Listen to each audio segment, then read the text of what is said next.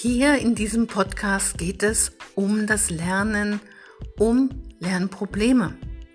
Ich bin seit vielen Jahren als Legasthenie-Trainerin tätig, nenne mich gerne Lerntrainerin, denn ich arbeite mit Kindern, Jugendlichen und Erwachsenen, die eine Leserechtschreibschwäche und oder Rechenschwäche haben.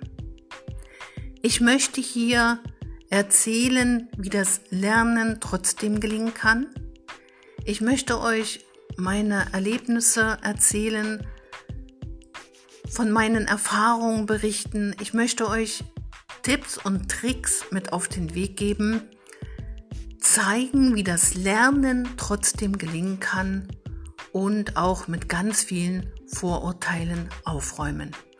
Hier geht es um Hilfe.